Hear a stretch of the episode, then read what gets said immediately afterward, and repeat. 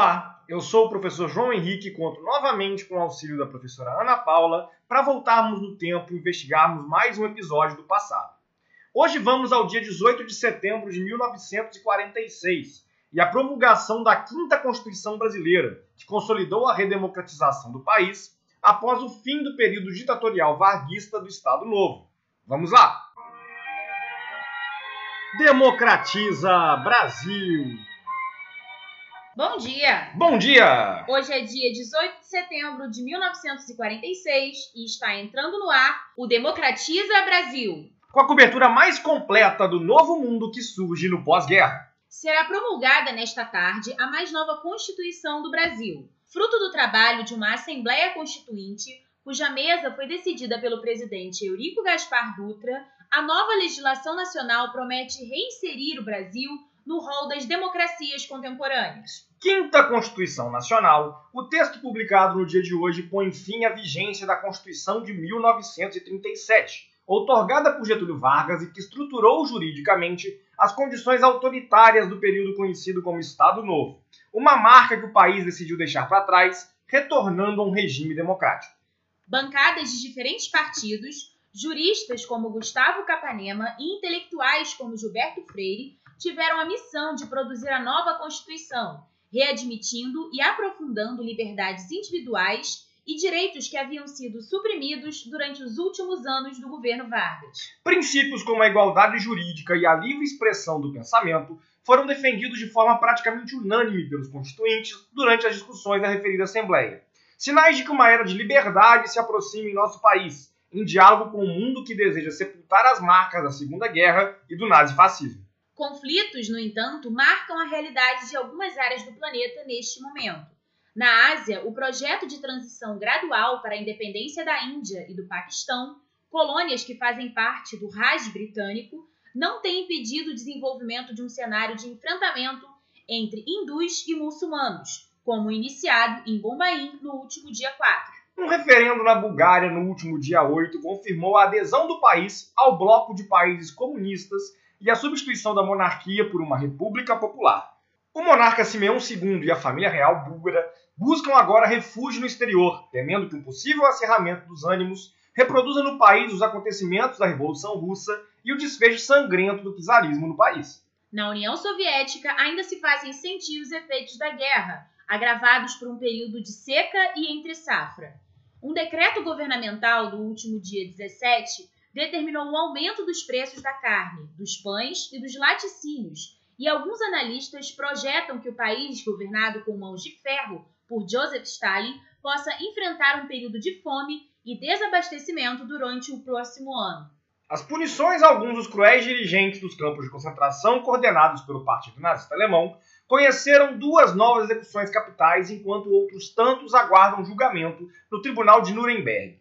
O oficial da SS Amon Goethe, responsável por alguns dos campos estabelecidos na Polônia, que contabilizaram mais de 10 mil mortes, foi enforcado no último dia 13 na companhia do Dr. Leon Gross, um judeu colaboracionista que atuou com Goethe na região da Plazóvia. O número de mortos nessa instalação só não foi superior em função da ação de alguns homens contrários aos nazistas, como Oskar Schindler, que atuou diretamente pela salvação de mais de mil pessoas. Na Itália, o triunfo apertado da democracia cristã nas eleições parlamentares segue mantendo um clima de indefinição sobre o futuro da República, regime político decidido em consulta popular que aboliu a monarquia no mês de junho. A força das bancadas do Partido Socialista e do Partido Comunista incomoda o primeiro-ministro Alcide de Gasperi, que conta com o apoio de partidos minoritários para formar o seu governo. Os dez países do Conselho de Segurança da Organização das Nações Unidas, a ONU, dentre os quais encontra-se o Brasil como membro não permanente, seguem analisando os pedidos de adesão ao órgão, criado no início desse ano, com o objetivo de conduzir iniciativas de cooperação e de resolução de conflitos internacionais. A reunião do dia 29 de agosto admitiu Afeganistão, Islândia e Suécia, mas outros seis países acabaram recusados. Dentre eles, destaca-se Portugal, cujo governo autoritário do general Augusto Salazar é visto com bastante desconfiança pela organização. Almejando rivalizar com o PSD, o PTB e a UDN, o ex-interventor de São Paulo e apoiador do brigadeiro Eduardo Gomes nas eleições presidenciais do ano passado Ademar de Barros, segue buscando ampliar a projeção do Partido Social Progressista, o PSP, criado com sua liderança no mês de junho. Ademar busca viabilizar seu nome para a presidência, mas antes busca apoio para vencer as eleições para o governo paulista no início do próximo ano. A RCA iniciou ontem em Nova Jersey a produção em massa de aparelhos de televisão. O novo produto tem 10 polegadas e antes da entrada dos Estados Unidos na Segunda Guerra Mundial, que interrompeu o desenvolvimento dos televisores, apenas 5 mil itens haviam sido produzidos.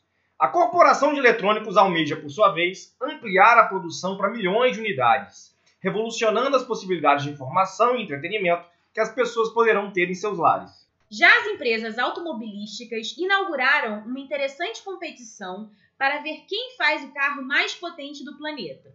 Após a realização do Grande Prêmio de Turim na Itália, no último dia 1 de setembro, inaugurou-se o campeonato conhecido como Fórmula 1. A prova foi vencida pelo italiano da Alfa Romeo, Attila Varsi, mas montadoras que não estão no circuito podem ingressar nas próximas etapas. É o caso da Ferrari, que apresentou no último dia 16 o primeiro motor V12, desenvolvido pelo engenheiro Enzo Ferrari na fábrica da empresa em Maranello. No Campeonato Carioca de Futebol, segue apertada a briga por uma das quatro vagas no supercampeonato que decidirá a competição e a cidade vibra diante da expectativa pelos próximos confrontos. A próxima rodada começa dia 21, com o favorito Fluminense encarando o Bangu nas Laranjeiras. Já no dia 22, o Botafogo recebe o Madureira em General Severiano e o São Cristóvão enfrenta o Flamengo no Figueira de Melo. Por fim, o Bom Sucesso mede forças com o América no Teixeira de Castro e o Vasco da Gama, atual campeão, terá pela frente o Canto do Rio em São Januário. Teve início em Cannes, na França, no último dia 2, o Festival Internacional do Filme, fruto de um projeto idealizado em 1939 que terminou interrompido pela Segunda Guerra. O evento surge para celebrar o cinema e a arte como mais um símbolo dos tempos de paz. O filme português Camões, que conta a história do importante poeta, é o destaque em língua portuguesa. E este foi o seu Democratiza Brasil Fique agora com a nossa programação musical e o sucesso O Ébrio, de Vicente Celestino, e que chega aos cinemas em um filme de mesmo nome, dirigido por sua esposa Gilda Abreu.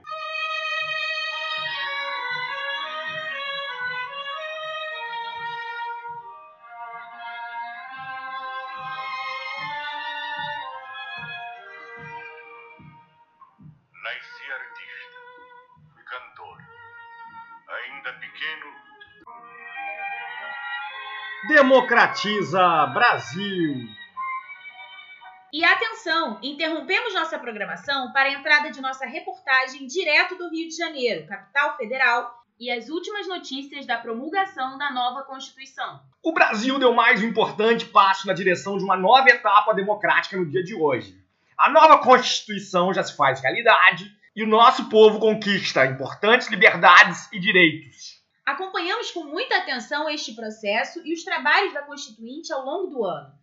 O que poderíamos destacar como as principais características da nova legislação? São muitos os princípios liberais estabelecidos. A Constituição prevê que as correspondências são invioláveis, que os cidadãos possuem liberdade de consciência, crença e de exercício de seus cultos, a plena separação entre os três poderes, entre outros dispositivos desta natureza. Ou seja, podemos concluir que o novo texto constitucional insere o Brasil na ordem democrática desejada pela comunidade internacional no pós-guerra, correto? Sem dúvida. A participação de bancadas intelectuais de distintas matrizes ideológicas promoveu a construção de uma legislação plural e moderna Nomes de peso como o sociólogo denista pernambucano Gilberto Freire, o escritor baiano Jorge Amado, eleito por São Paulo e responsável pela inclusão da liberdade de culto, e do jurista mineiro do PSD e ex-ministro da Educação varguista Gustavo Capanema, configuraram uma comissão bastante heterogênea, mas que chegou a um produto sólido ao fim dos trabalhos.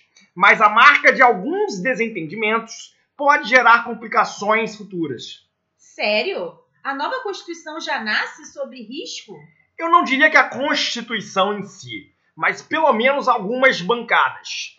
A expectativa de que a nova ordem internacional polarize uma disputa entre Estados Unidos e União Soviética em torno da construção de áreas de influência, respectivamente capitalistas e socialistas, também já está na ordem do dia em nosso país.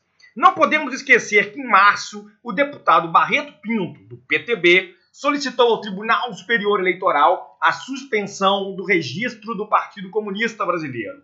O presidente Dutra, mais afinado aos Estados Unidos, não parece se opor claramente à medida, e muitos membros da bancada temem que o partido retorne à ilegalidade. Compreendo. De fato, o mundo mal saiu de uma guerra e já tem motivos para temer o surgimento de outra. Mas o Democratiza Brasil acredita na paz e deseja uma era de calma e prosperidade através da nova Constituição. O nosso plantão fica por aqui. Mas retornamos amanhã com a cobertura da eleição indireta para vice-presidente da República, que prevê uma disputa entre o PSDista Nereu Ramos e o udenista José Américo de Almeida. Até lá! Democratiza Brasil! E foi mais ou menos assim que o Brasil conheceu a sua quinta Constituição, o conjunto de leis que vigorou entre 1946 e 1967 no período conhecido como Nova República ou República Populista. Criado durante o governo do general Eurico Gaspar Dutra, a Constituição dialogava com a conjuntura posterior à Segunda Guerra Mundial, de reformulação dos países ocidentais e reafirmação da democracia, após a ascensão dos regimes nazifascistas na década anterior. Sua elaboração foi bastante plural, envolvendo bancadas intelectuais de diversas tendências ideológicas. O clima da Guerra Fria e das disputas por área de influência entre Estados Unidos e União Soviética pairou sobre a Constituição durante todo o período de sua existência. Ainda em 1946, por exemplo, o Partido Comunista Brasileiro foi novamente colocado na ilegalidade, um dos mais claros sinais da aliança do Brasil com os Estados Unidos nesse contexto, em diálogo com a ascensão do anticomunismo na potência da América do Norte, definida como doutrina Truman, uma referência ao presidente dos Estados Unidos entre 1945 e 1953. A Constituição determinava ainda algumas outras mudanças importantes, como o estabelecimento da obrigatoriedade e gratuidade do ensino primário e o caráter facultativo do ensino religioso. Além disso, os territórios de Iguaçu e Ponta Porã, criados durante a Segunda Guerra Mundial como estratégia de proteção das fronteiras, foram reincorporados, respectivamente, aos estados do Paraná e Santa Catarina, no primeiro caso, e do Mato Grosso, no segundo. Os presidentes Eurico Gaspar Dutra, Getúlio Vargas, que retorna eleito em 1950, Juscelino Kubitschek, Jânio Quadros e João Goulart governaram sob a vigência dessa Constituição, interrompida progressivamente pelos atos institucionais que deram início à ditadura civil-militar em 1964 e pela outorga da Constituição Ditatorial de 1967, durante o governo do general Castelo Branco, cuja vigência teve início na abertura do mandato de seu sucessor, o general Costa e Silva. E este foi Nos Bastidores, o podcast onde contamos histórias das ciências, das artes visuais e dos grandes marcos da humanidade que ficaram escondidas por trás dos palcos. E não se esqueça, na próxima segunda você tem um encontro marcado com a professora Vivian e o mundo das artes visuais.